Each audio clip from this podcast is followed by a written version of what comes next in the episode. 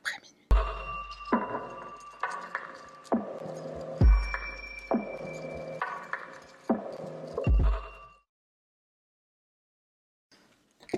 Dis-moi, mon cher panda, t'as déjà passé une soirée dans un bar à déguster un cocktail en bonne compagnie Deux, trois potes, mes écarts, discussions, fou rire, chin chin, happy birthday, un match de foot et autres événements autour d'un petit verre, qui peut être un coca sans alcool, bien entendu. Autour de toi, aux autres tables, comptoirs, t'observes les autres, des amoureux qui s'échangent des mots doux, des mecs un peu trop bourrés qui essaient de draguer une jolie brune. Tout le monde est content, tout le monde sourit. Mais que cachent vraiment? Ces sourires sont-ils aussi sincères que le tien? Et là, tu réalises que tu es au milieu d'un tas d'inconnus. Certes, ces étrangers semblent fort sympathiques, mais quelles sont leurs intentions? Qu'est-ce que tu sais d'eux? Rien, en réalité, difficile de ne pas virer parano. On se demande souvent où s'arrête la méfiance, la prévention et où débutent les films qu'on se fait dans nos têtes. Mais avec toutes ces affaires de true que je te raconte, après minuit, je pense qu'on est tous d'accord sur un fait. Le monde des bisounours n'existe pas. Pour cette enquête, à la fois frustrante et glaçante, je te fais de nouveau voyager de l'autre côté de la planète, un pays francophile, le pays du soleil levant, le Japon. Ce pays suscite une grande fascination pour de nombreuses raisons, sa culture très différente de celle de l'Occident, ses mangas, ses sushis, ses samouraïs et katanas, ses jeux vidéo. Malheureusement, ce soir, on va pas parler Pac-Man, Sake, Naruto, Mont Fuji, on va parler d'une personne qui est tombée amoureuse du Japon et de sa langue, Nicolas Furlong. Nicolas Furlong est une jeune femme irlandaise née le 17 décembre 1990. Alors c'est Nicolas sans S à la fin, et c'est un prénom anglais féminin. Et souvent les Nicolas, on les surnomme Nikki. Donc Nicolas est plus précisément originaire de Curracloe dans le comté de Wexford en Irlande. Elle est la fille d'Andrew et Angie Furlong. Elle a deux petites sœurs, une de 4 ans de moins qu'elle qui s'appelle Andrea et une autre avec laquelle elle a 9 ans d'écart, Anna. Nicolas, elle est décrite par ses proches comme une jeune femme aimante, talentueuse, déterminée, une vraie passionnée de musique, de danse, mais s'il y a bien une discipline dans laquelle Nicolas se plaît, c'est une langue particulière et loin d'être la plus simple à apprendre, le japonais. D'après son père Andrew, c'est un choix intelligent puisque ce pays asiatique présente des avantages économiques indiscutables et pèse dans les affaires, et c'est pourquoi sa famille la soutient à 100% dans cette voie. En 2011, Nicolas étudie à l'université de Dublin City, surnommée DCU, et c'est lors de son cursus universitaire qu'elle se lance dans un projet profitant de l'opportunité que lui offrent ses études pour pouvoir partir à l'étranger et pratiquer cette langue à l'autre bout du monde. Et pour te faire une idée, un vol direct entre Dublin et la capitale nippone sans escale faut compter quasiment 16 heures. Un des traits de personnalité qui revient le plus souvent dans les articles de presse au sujet de Nicolas, c'est son côté très anxieux. Donc avant de partir pour le Japon, elle est très stressée et même hésitante. Alors même moi qui suis une voyageuse aguerrie, avant de partir loin comme ça, je suis quand même un peu en panique. Et alors quand tu es très jeune et encore étudiant, ça se comprend. Partir aussi loin de chez soi, c'est une grosse décision. Donc l'anxiété de Nicolas, elle est telle que son médecin lui prescrit du Xanax, un anxiolytique. Garde cette info dans un coin de ta tête puisque le Xanax va revenir plus tard dans notre récit. Le jour J arrive, Nicolas débarque à Tokyo en octobre 2011. Elle est accueillie à Tagasaki City University of Economics. C'est une université qui se situe à environ 100 km au nord de Tokyo. Si on se réfère aux photos qui ont été prises entre l'automne et l'hiver de cette année, on peut remarquer à quel point Nicolas s'amuse comme une folle. Elle se fait de nouveaux amis, elle a toujours un grand sourire aux lèvres. Pour son anniversaire, en décembre, elle retourne chez elle en Irlande pour passer ce moment privilégié en famille. Elle fête également la nouvelle année avec ses proches. Ça a l'air d'être quelque chose d'important pour elle. Elle ne rate pas une fête de famille en leur compagnie et on voit clairement son attachement à ses sœurs et à ses parents, même si elle s'est envolée très loin d'eux. Notre jeune étudiante est proche de sa famille, mais ça ne l'empêche pas de se plaire au Japon. Elle a des amis sur qui compter, et notamment Sarah Maher, une Irlandaise comme elle. Sarah est originaire de Crossabeg, un petit village du comté de Wexford, le même comté que celui dont est originaire Nicolas. Sarah et Nicolas ont le même âge, elles suivent un programme à Tagasaki, elles s'entendent très bien, sans doute grâce à leurs nombreux points communs. En mai 2012, Nicolas n'a plus qu'un mois et demi pour terminer son cursus universitaire et tout se passe pour le mieux. Après ça, elle prévoit de rentrer en Irlande et peu avant la date de son retour sur ses terres d'origine, la jeune femme décide d'emmener son amie Sarah au concert de Nicki Minaj. Le concert a lieu à Tokyo le 23 mai. Nicolas écrit à sa mère le soir du concert, elle lui envoie des messages dans lesquels elle explique à quel point elle est heureuse et tout excitée à l'idée de voir une de ses chanteuses préférées en live. Nicolas profite à fond de ce moment exceptionnel, elle kiffe cet instant magique, elle a des étoiles plein les yeux. Et à la sortie du concert, les amis commencent à discuter avec deux garçons qui ont l'air plutôt sympathiques. Elle leur demande s'ils parlent anglais, et effectivement, ils parlent anglais, ils sont américains. Richard et James se présentent aux deux Irlandaises, et elle leur demande alors la direction de Shibuya. Alors si tu ne le savais pas déjà, Shibuya c'est un quartier de Tokyo qui est réputé pour sa vie nocturne très animée.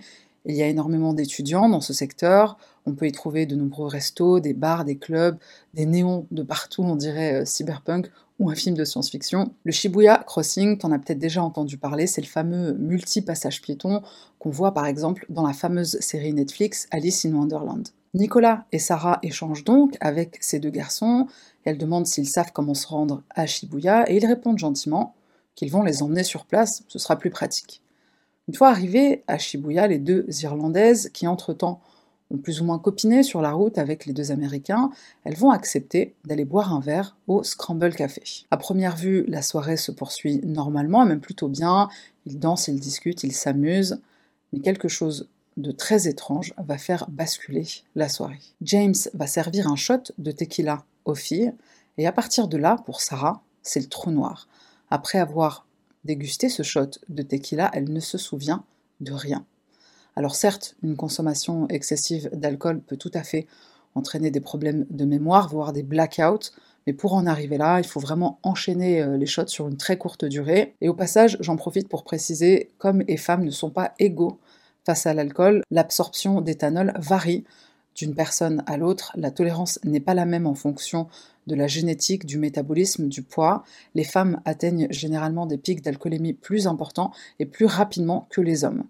Alors c'est une généralité certes, mais reconnue par l'OMS. C'est pas moi qui le dis. Si personne ne peut rapporter ce qu'il s'est réellement déroulé pendant ce fameux soir du 23 mai, comment on fait? Réponse les caméras de surveillance.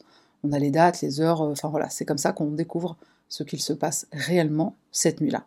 Un peu avant minuit, les deux amis et les garçons quittent le Scramble Café, ils montent à bord d'un taxi, taxi commandé par James et Richard. J'en profite pour préciser que je n'ai pas visualisé ces images et pour la simple et bonne raison qu'elles ne sont euh, pas trouvables sur le net et même sur Reddit, il n'y a absolument rien. Donc sur ces fameuses images, on remarque la présence de Richard côté passager, donc à côté du chauffeur de taxi, James est derrière avec Nicolas et Sarah. Et un élément qui va revenir sans cesse dans tous les articles au sujet de ce qu'on voit grâce aux caméras de surveillance, c'est l'état de nos deux Irlandaises. Elles sont toutes les deux inconscientes, évanouies. Le trajet en voiture met approximativement une quinzaine de minutes entre le quartier de Shibuya et leur destination, le Keio Plaza Hotel, un luxueux établissement 4 étoiles tout près de la gare de Shinjuku. Alors Shinjuku, j'en parle dans la vidéo du tueur de Twitter, si jamais tu ne l'as pas vu, je te mets un lien à l'écran. En quittant le véhicule, en sortant du taxi, Nicolas et Sarah sont guidés par Richard et James, elles ne tiennent pas debout, et dès leur arrivée à l'intérieur de l'hôtel, personne ne semble se poser de questions au sujet de ces quatre individus. Déjà même le chauffeur de taxi ne s'est pas posé trop de questions non plus. Deux femmes blanches, deux hommes noirs, le staff japonais met un point d'honneur à délivrer un service impeccable et irréprochable, surtout dans le cadre du tourisme. En gros, ce que ça veut dire, c'est qu'on ferme les yeux sur euh, des situations étranges quand il s'agit de touristes. Hein, on va pas aller euh, déranger le touriste. Ouais, tu fais quoi? Dans ce cas précis, on va même procurer un service excellentissime, digne des plus grands hôtels, enfin c'est 4 étoiles, pas pour rien. Un des membres du personnel va apporter deux fauteuils roulants aux garçons pour leur permettre de, mieux transporter les filles, pour les emmener avec eux jusqu'à la chambre numéro 1427. Je reprends parce que je pense que tu es quand même dans un état de choquance extrême et je, pense que tu as besoin euh, que je répète. Deux types débarquent avec deux femmes complètement HS. La réaction du personnel de l'hôtel, c'est d'apporter des chaises roulantes.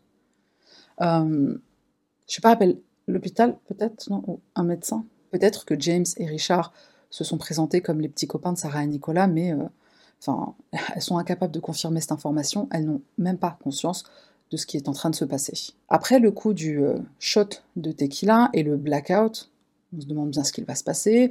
Est-ce qu'on a vraiment raison de s'attendre au pire? Et si on était euh, tout simplement parano? Avec toutes ces enquêtes criminelles, il faut se méfier des apparences, certes, mais il faut pas non plus voir Michael Myers partout. Mike, comme dirait mon beau-frère. La porte de la chambre 1427 se referme derrière Richard, Nicolas et une autre chambre pour James et Sarah.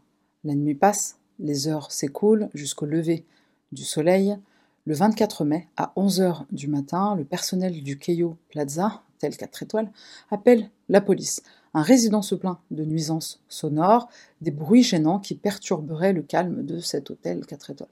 Je ne me remets pas que c'est un hôtel 4 étoiles, qui apporte des chaises roulantes. Ces nuisances proviendraient de la chambre 1427, celle où Nicolas et Richard viennent de passer la nuit.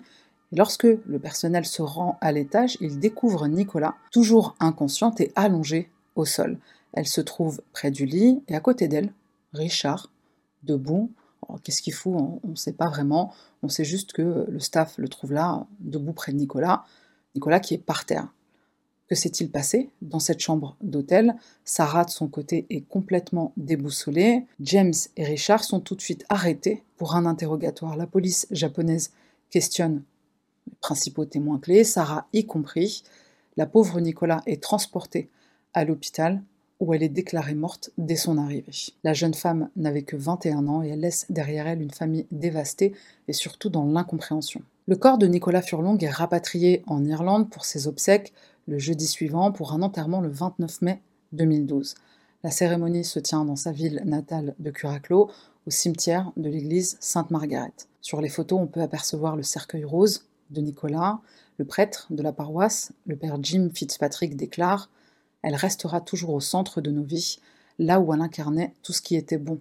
Nous ne sommes pas en mesure de dire adieu dans ce cas, car nous sommes particulièrement attristés et troublés par la manière dont Nicolas nous a été enlevé.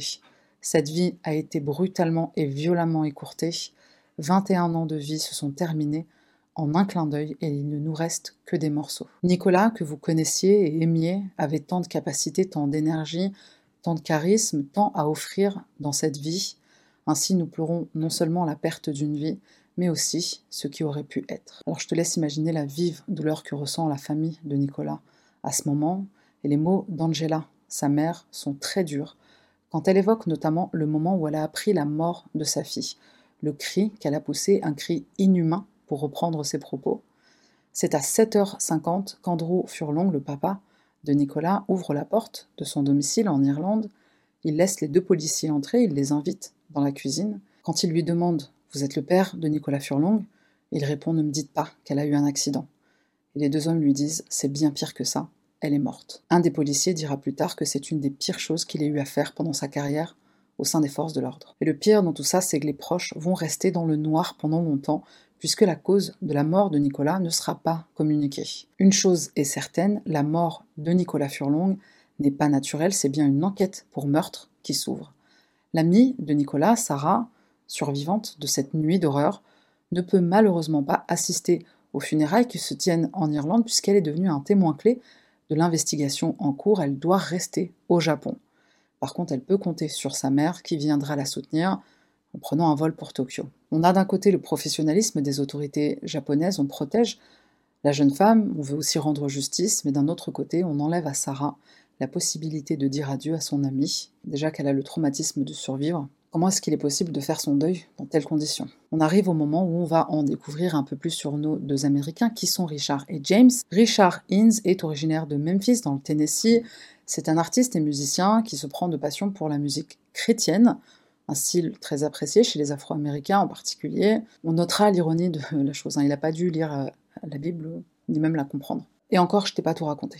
L'année précédant le drame, soit en 2011, il décroche son diplôme de lycée et c'est pour lui la fin de sa scolarité. Il se démarque par sa maîtrise du piano et c'est pourquoi il est choisi par un artiste pour le suivre lors d'une tournée jusqu'au Japon. De son côté, James Blackstone est un danseur, il accompagne un artiste de RB appelé AI.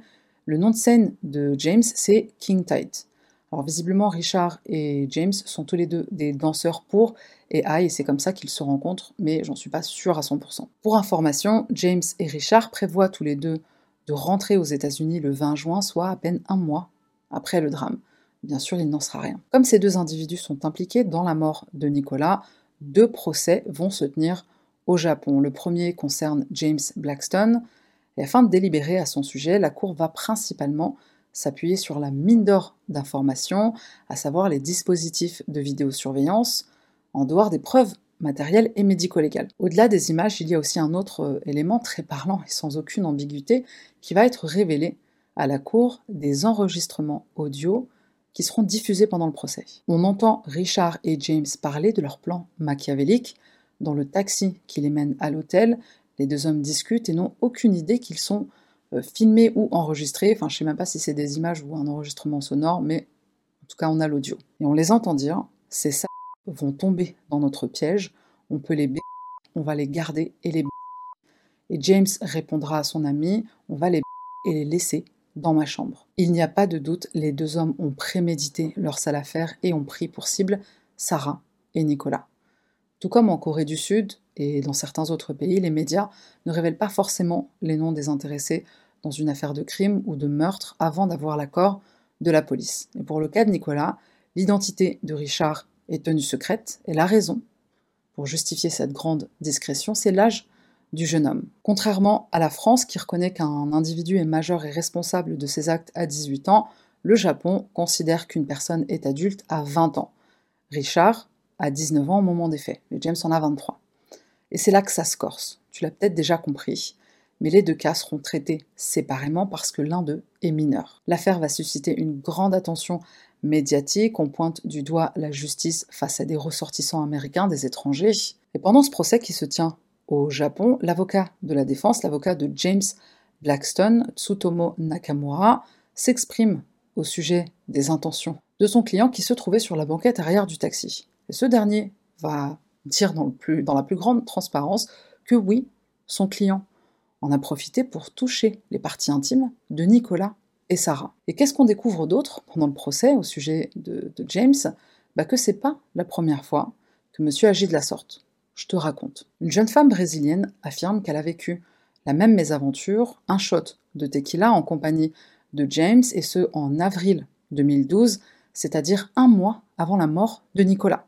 Je n'ai pas trouvé l'identité de cette victime, je pense pas que ce soit forcément important, c'est déjà suffisamment traumatisant de se dire qu'on a survécu à des individus qui seront plus tard suspectés dans une affaire de meurtre. Mais en tout cas, ce qu'on a, c'est son témoignage. Et cette jeune femme raconte donc que le danseur, James, elle le rencontre pendant un after après un concert à Kofu, une ville qui se situe à une centaine de kilomètres à l'ouest de Tokyo.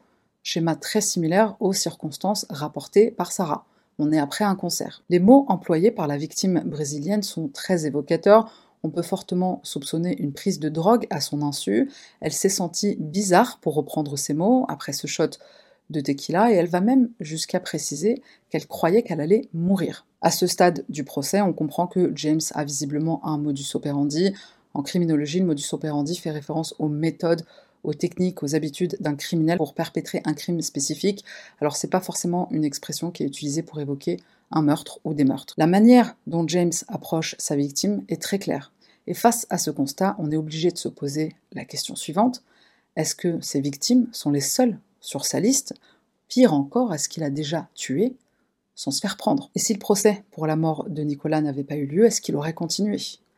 James Blackstone est loin d'être le seul abrutis à avoir drogué des femmes à leur insu, puisque cette horrible pratique fait partie des techniques bien connues des prédateurs sexuels qui souhaitent assouvir leurs pulsions sans faire usage de la force. La police japonaise souhaite interroger la famille de Nicolas, déjà brisée par les événements tragiques qu'ils doivent subir, d'un côté la pression médiatique, de l'autre la disparition d'un être cher dans des conditions plus qu'horribles. L'idée de cette entrevue avec la famille proche de la victime a pour but de mieux la connaître et de réunir des indices qui permettront d'y voir plus clair et comprendre ce qu'il s'est passé. Quelle était la personnalité de Nicolas et comment est-ce que tout ça a pu se produire? Souviens-toi que je te disais tout à l'heure au sujet de l'alcool, une surconsommation peut mener à des comas éthyliques et dans ce cas précis, la prescription de Xanax, prescription que Nicolas devait suivre pour gérer son anxiété avant son départ pour Tokyo, la question que la justice japonaise se pose, c'est est-ce que Nicolas et Sarah sont tombés dans ce piège à cause d'une consommation excessive d'alcool? D'après Sarah elle-même, cette théorie est complètement fantasmagorique. Non, elle et Nicolas ne sont pas du genre à se saouler à ce point. Alors s'évanouir à cause de l'alcool, euh, est-ce que c'est possible? Bah, Cette théorie, elle ne tient pas non plus, et je t'explique pourquoi. Sarah, elle reste évanouie pendant très longtemps, trop longtemps, pour que ce soit juste quelques verres de trop. En fait, elles ont été transportées à coups de chaise roulante, hein, donc c'est qu'il y a un gros problème. C'est pas juste euh, elles ont un peu trop bu. L'heure du verdict approche, et lorsqu'il tombe, c'est la douche froide même l'expression douche froide, elle représente pas assez ce qu'on ressent à ce moment-là. James Blackstone est condamné pour l'agression sexuelle de Sarah, mais il n'est pas considéré comme le meurtrier de Nicolas. Sa peine est de trois ans de prison et il est libéré en 2015. Il ne passe que trois ans derrière les barreaux. Et pour rester dans la lignée des, nerfs qui doivent être en train de faire bouillir ton sang en ce moment, voici un post Instagram de 2015, une selfie de James avec la légende suivante. Aujourd'hui, c'est la première des nombreuses choses qui m'attendent, une nouvelle année bénie et une grande année. Merci à ma famille, à mes amis, à tous ceux qui sont restés de mon côté pendant tout le temps que j'ai passé au Japon. Oui, c'était un imbroglio malheureux, mais Dieu permet certaines choses pour que sa gloire brille, faisant de nous ses instruments spéciaux. Sachez que je suis touchée par tout l'amour et le soutien qui m'a été apporté. Fin de citation. J'ajoute une chose, c'est que la justice a dû prendre en compte le passé criminel de James, c'est-à-dire euh, zéro, pas de casier, le fait qu'il ait un travail et bien sûr le fait aussi qu'il soit jeune, enfin tout ça, ça a joué en sa faveur. On passe maintenant à Richard Hines, l'autre homme qui a participé à ce sombre projet, le plus jeune du duo violeur. Il nie toute implication dans cette affaire. Ce n'est pas lui, il le répète en boucle. Mais on t'a trouvé près du corps de Nicolas, debout comme un hamar à attendre que ça se passe. Alors là, on va parler de l'autopsie et tout va s'éclaircir. Dans le cadre de l'enquête, le médecin légiste Kenichi Yoshida rédige son rapport d'autopsie du corps de Nicolas Furlong. Et ce rapport d'autopsie contredit les propos de Richard. Selon le légiste, Nicolas reprend conscience à l'hôtel quand elle est dans la chambre, alors que Richard est en train d'abuser d'elle. Le spécialiste entre dans les détails, ce qui permet de visualiser cette horrible scène. Nicolas essaye de le stopper, elle se débat, et en réaction, Richard l'étrangle à mort. Devant la cour, le légiste explique que la cause de la mort est l'asphyxie. Elle a été étouffée à l'aide d'une serviette ou d'un objet qui l'empêchait de respirer. La victime respirait toujours et son cœur battait au moment où elle a été étouffée, dira le docteur Yoshida. Le rapport d'autopsie révèle aussi des hémorragies internes qui ont atteint différents organes vitaux, une trace de 5 cm au niveau du cou qui indique que Nicolas n'est pas morte rapidement, ça a pris plusieurs minutes et elle est morte dans une grande détresse. Pour enfoncer le clou, le docteur Yoshida ajoute que le corps de la victime est couvert d'égratignures et d'abrasions, et ça s'explique par une volonté ferme de s'en sortir, de se débattre pour échapper à son prédateur. Ça coïncide bien avec la scène de crime puisque Nicolas a été retrouvé par terre. On imagine donc que la jeune femme a tenté de s'enfuir à tout prix mais elle n'a pas réussi à se sauver à temps. Pour finir, le rapport confirme que la quantité d'alcool consommée par Nicolas n'aurait absolument pas pu entraîner une telle faiblesse physique chez elle. Chaise roulante. Les examens toxicologiques sont formels, ce n'est pas l'alcool qui a tué Nicolas. Pire encore, ces examens attestent bien de la présence d'une drogue, la drogue du violeur, un cocktail de Xanax et de lidocaïne. Petite parenthèse pour t'expliquer les effets de ces substances hautement dangereuse. Le Xanax traite l'anxiété et aussi la tension musculaire. C'est un benzodiazépine qui est délivré uniquement sur ordonnance. Il est essentiel et même vital de respecter les doses prescrites pour écarter tout risque de surdose. C'est vrai que Nicolas avait une ordonnance, elle en a pris, mais probablement pas le soir du drame. Sa prescription, c'était pour l'anxiété du départ. Une fois sur place, elle n'avait plus aucune raison de suivre ce traitement. Concernant la lidocaïne, c'est un anesthésique local qui est souvent présent en très faible quantité dans les pastilles pour la gorge que tu prends euh, bah, quand tu as mal à la gorge. La lidocaïne engourdit le système nerveux. Ce qu'on retrouve dans le sang de Nicolas, c'est donc deux relaxants et à des fortes doses, pas la mini-dose que tu trouves dans euh, l'isopaïne. Résultat, ça donne deux jeunes filles complètement vulnérables, incapables de se déplacer, de parler, bah, de, rien faire du tout. Chaise roulante je ne me remets pas des chaises roulantes. Je l'ai déjà dit dans d'autres vidéos, mais il est toujours bon de faire des euh, rappels. Surveille ta boisson. N'accepte pas des verres de, de mecs que tu connais pas, sauf si c'est le barman ou si c'est une bouteille fermée.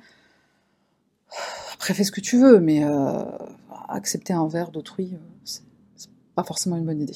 Avec ce rapport d'autopsie, le docteur Yoshida balaye définitivement la théorie d'un décès accidentel, théorie qui est plaidée du côté de la défense. Les expertises médico-légales se poursuivent, c'est pas fini. La chambre d'hôtel, 4 étoiles, la chambre 1427, sera elle aussi examinée dans le cadre de l'enquête. L'ADN de Nicolas est retrouvé sur une serviette dans la chambre d'hôtel, mais aussi sur les vêtements de son agresseur présumé, Richard. Selon Richard lui-même, il est impossible que Nicolas soit morte à cause de lui. Euh, oui, j'ai appuyé sur le coup, hein, qui va dire, mais jamais ça aurait pu tuer quelqu'un. Une tache de sang est prélevée sur le lit de la chambre 1427, l'échantillon match avec l'ADN de la victime. L'accusé fournit une explication, Nicolas aurait vomi du sang pendant leurs ébats. Richard déclare qu'il n'a jamais été intéressé sexuellement par les deux jeunes femmes, Sarah et Nicolas. En fait, lui et son ami les ont invités à boire un verre par gentillesse, simplement, enfin c'était limite si c'était pas de la pitié. Malheureusement pour eux, leurs propos explicites ont été enregistrés. Un élément qui prouve que Richard est un menteur. Ça n'empêchera pas à son avocat de ne montrer aucun respect pour la victime en la dépeignant comme une véritable toxicomane, Monsieur le juge, c'est l'histoire de deux copines complètement bourrées et irresponsables. C'est l'histoire d'un acte chevaleresque, deux hommes qui commandent un taxi, une décision motivée par un sens aigu de la morale, ils voulaient les protéger. Bon, je te laisse réagir en commentaire. Les déclarations rageantes de Richard ne s'arrêtent pas là. Il continue de plaider son innocence, il va même affirmer que la victime, c'est lui. Nicolas se réveille dans la chambre d'hôtel, elle se montre agressive avec lui, elle exige des rapports sexuels violents. Et face au refus de Richard, Nicolas s'emporte, elle va même jusqu'à lui hurler dessus, et le jeune homme décrit son agression avec ses propos. Elle a attrapé mon bras avec sa main, elle a tiré dessus pour toucher mon corps, ça m'a laissé perplexe vis-à-vis de ses intentions, je croyais qu'elle parlait de sexe violent. En l'absence de préservatif dans ses affaires, Richard aurait repoussé les avances de Nicolas, sauf que, manque de bol, au moment de son interpellation à l'hôtel 4 étoiles, c'est-à-dire quelques heures à peine après les faits, la police retrouve un préservatif non utilisé dans la poche de sa veste. Pour aller toujours plus loin dans le mensonge, Richard décrit l'homicide, qui est, selon ses dires, involontaire. C'est à ce moment que je l'ai prise à la gorge. Elle parlait fort au début, mais elle s'est calmée par la suite. Je me souviens avoir entendu comment elle respirait, d'une façon anormale. Alors ce contact, il aurait duré 30 secondes, mais cette version, elle diffère de celle qu'il a d'abord racontée à la police, à savoir entre 2 et 3 minutes. D'ailleurs, il ajoute même avoir essayé de réanimer Nicolas une fois qu'il a réalisé qu'elle ne respirait plus. De toute ma courte vie, dit Richard au juge, je n'ai jamais blessé qui que ce soit, verbalement ou physiquement. Alors, est-ce que tout le monde a relevé le truc euh, hyper pathologique Elle lui hurle dessus, et elle l'agresse parce qu'elle veut absolument du sexe que monsieur refuse parce qu'il n'a pas de préservatif, mais le sang qu'elle a vomi pendant leur euh, zébat. Du coup, il y a eu du sexe. Alors pourquoi tu l'as étranglé? Pourquoi t'as appuyé sur la gorge? Malgré euh, l'illogicité de ce récit et les éléments qui prouvent clairement les intentions de Richard, une ex-petite amie, Alaina Rogers, va témoigner et elle va s'opposer au profil dressé par la cour, enfin par l'accusation. Selon elle, Richard ne ferait pas de mal à une mouche. Alors, euh, en fait, on n'en a rien à foutre de ce que tu as à dire, puisque les preuves, elles sont là. Comment elle justifie les insultes dans, le taxi? Comment elle justifie ça? J'aimerais bien savoir ce que c'est sa définition à elle de, faire du mal à quelqu'un, puisque parler comme ça d'une jeune fille, c'est lui vouloir du mal. En mars 2014, le procès s'achève. Richard Hines est reconnu coupable de meurtre et condamné à une peine de prison. Il va passer plusieurs années derrière les barreaux, dans la prison de Fushu, dans la banlieue de Tokyo. Et là, ce que je vais te dire va t'énerver encore un peu plus. Bah, on était sur une bonne lancée, donc on va continuer. Richard n'est pas condamné à la réclusion à perpétuité. La nuit du 23 mai 2012, la nuit du drame, il est mineur. Le juge en charge de cette affaire, Masayuki Ashizawa, peut le condamner à un minimum de 5 ans et un maximum de 10 ans ferme. Le magistrat considère que le meurtre est atroce, certes, surtout au regard du rapport d'autopsie qui confirme la souffrance de Nicolas au moment de sa mort. Elle s'est sûrement vue mourir, dira le juge, et l'homme qui l'a tuée l'a déshonorée. Alors le terme déshonneur au Japon, c'est quelque chose de, très fort, et le fait qu'un magistrat l'utilise, je pense que ça montre clairement à quel point la, justice japonaise a été horrifiée de ce qu'a subi la pauvre Nicolas. Richard sort de prison le 19 novembre 2022, dix ans après le meurtre de Nicolas Furlong. Il aurait pu être libéré plus tôt, mais visiblement la détention se passe pas très bien. Que c'est étonnant. Détention pendant laquelle monsieur a continué de clamer haut et fort qu'il était innocent malgré les preuves accablantes. Aujourd'hui, Richard et James vivent libres aux États-Unis. James reprend sa vie de danseur chorégraphe. chorégraphe? Chorégraphe? Je sais plus parler. En 2015, il annonce. c'est parce qu'en fait, en anglais, on dit chorégrapheur, c'est pour ça je l'ai dit comme ça. En 2015, il annonce son mariage sur les réseaux sociaux. L'air de rien, normal. À ce jour, Richard n'a jamais exprimé le moindre remords concernant la mort de Nicolas. La libération de Richard déplaît également aux autorités et représentants japonais. En effet, la prison de Fushu comprend un programme pensé pour travailler la notion de culpabilité et le concept de remords auprès des prisonniers. Les experts japonais eux-mêmes estiment que Richard n'a que très peu de chances d'être réhabilité dans le système. Mais bon, c'est trop tard. Euh, ils sont sortis tous les deux. Ils ont purgé leur peine et ils sont aujourd'hui libres aux États-Unis. Richard, l'auteur de l'appuyage sur le cou de 30 secondes qui n'aurait pu tuer personne, reprend le cours de sa vie. On le voit dans un clip musical sur YouTube très peu de temps après sa sortie de prison. Andrew, le père de Nicolas, dira qu'il est content que ce bâtard ait purgé la totalité de sa peine. Je reprends les mots d'un père en colère. Il ajoute qu'il aurait dû prendre perpétuité et il dira aussi Là, tu sens vraiment toute sa colère. Il dira aussi que la seule fois où il aurait aimé euh, avoir des nouvelles de Richard, pendant qu'il était en prison, c'est s'il sortait les pieds devant. Les pieds devant, ça veut dire mort. Pour information, avant le procès, Andrew, le père de Nicolas, demande à la justice japonaise de ne pas envisager la peine capitale pour l'assassin de sa fille. Alors la peine de mort existe toujours au Japon, mais elle est réservée aux tueurs multiples, aux tueurs responsables de plusieurs homicides. Et alors, fun fact, mais le Japon est un pays avec un taux de conviction les plus élevés au monde. Si tu te fais inculper pour un crime majeur, tes chances d'être condamné, elles sont de 99,9%. Donc un conseil, ne commet pas de crime majeur au pays du soleil levant. Jamais je n'oublierai cette matinée, dira la mère de Nicolas en parlant du jour où elle apprend la mort tragique de sa fille. J'ai dû dire à mes parents que Nicolas était parti. Je pense beaucoup à elle et à la personne qu'elle était. Je vois ses amis, ils se marient, ils ont des enfants, et je me demande à quelle étape en serait Nicolas maintenant. Je porterai cette douleur avec moi jusqu'à mon dernier jour. Elle me manque tellement, même maintenant, dix ans après les faits, elle me manque toujours. Dans la semaine suivant la mort de Nicolas Furlong, Nicki Minaj prend la parole sur Twitter, bouleversée d'apprendre que l'une de mes précieuses fans a trouvé la mort au Japon.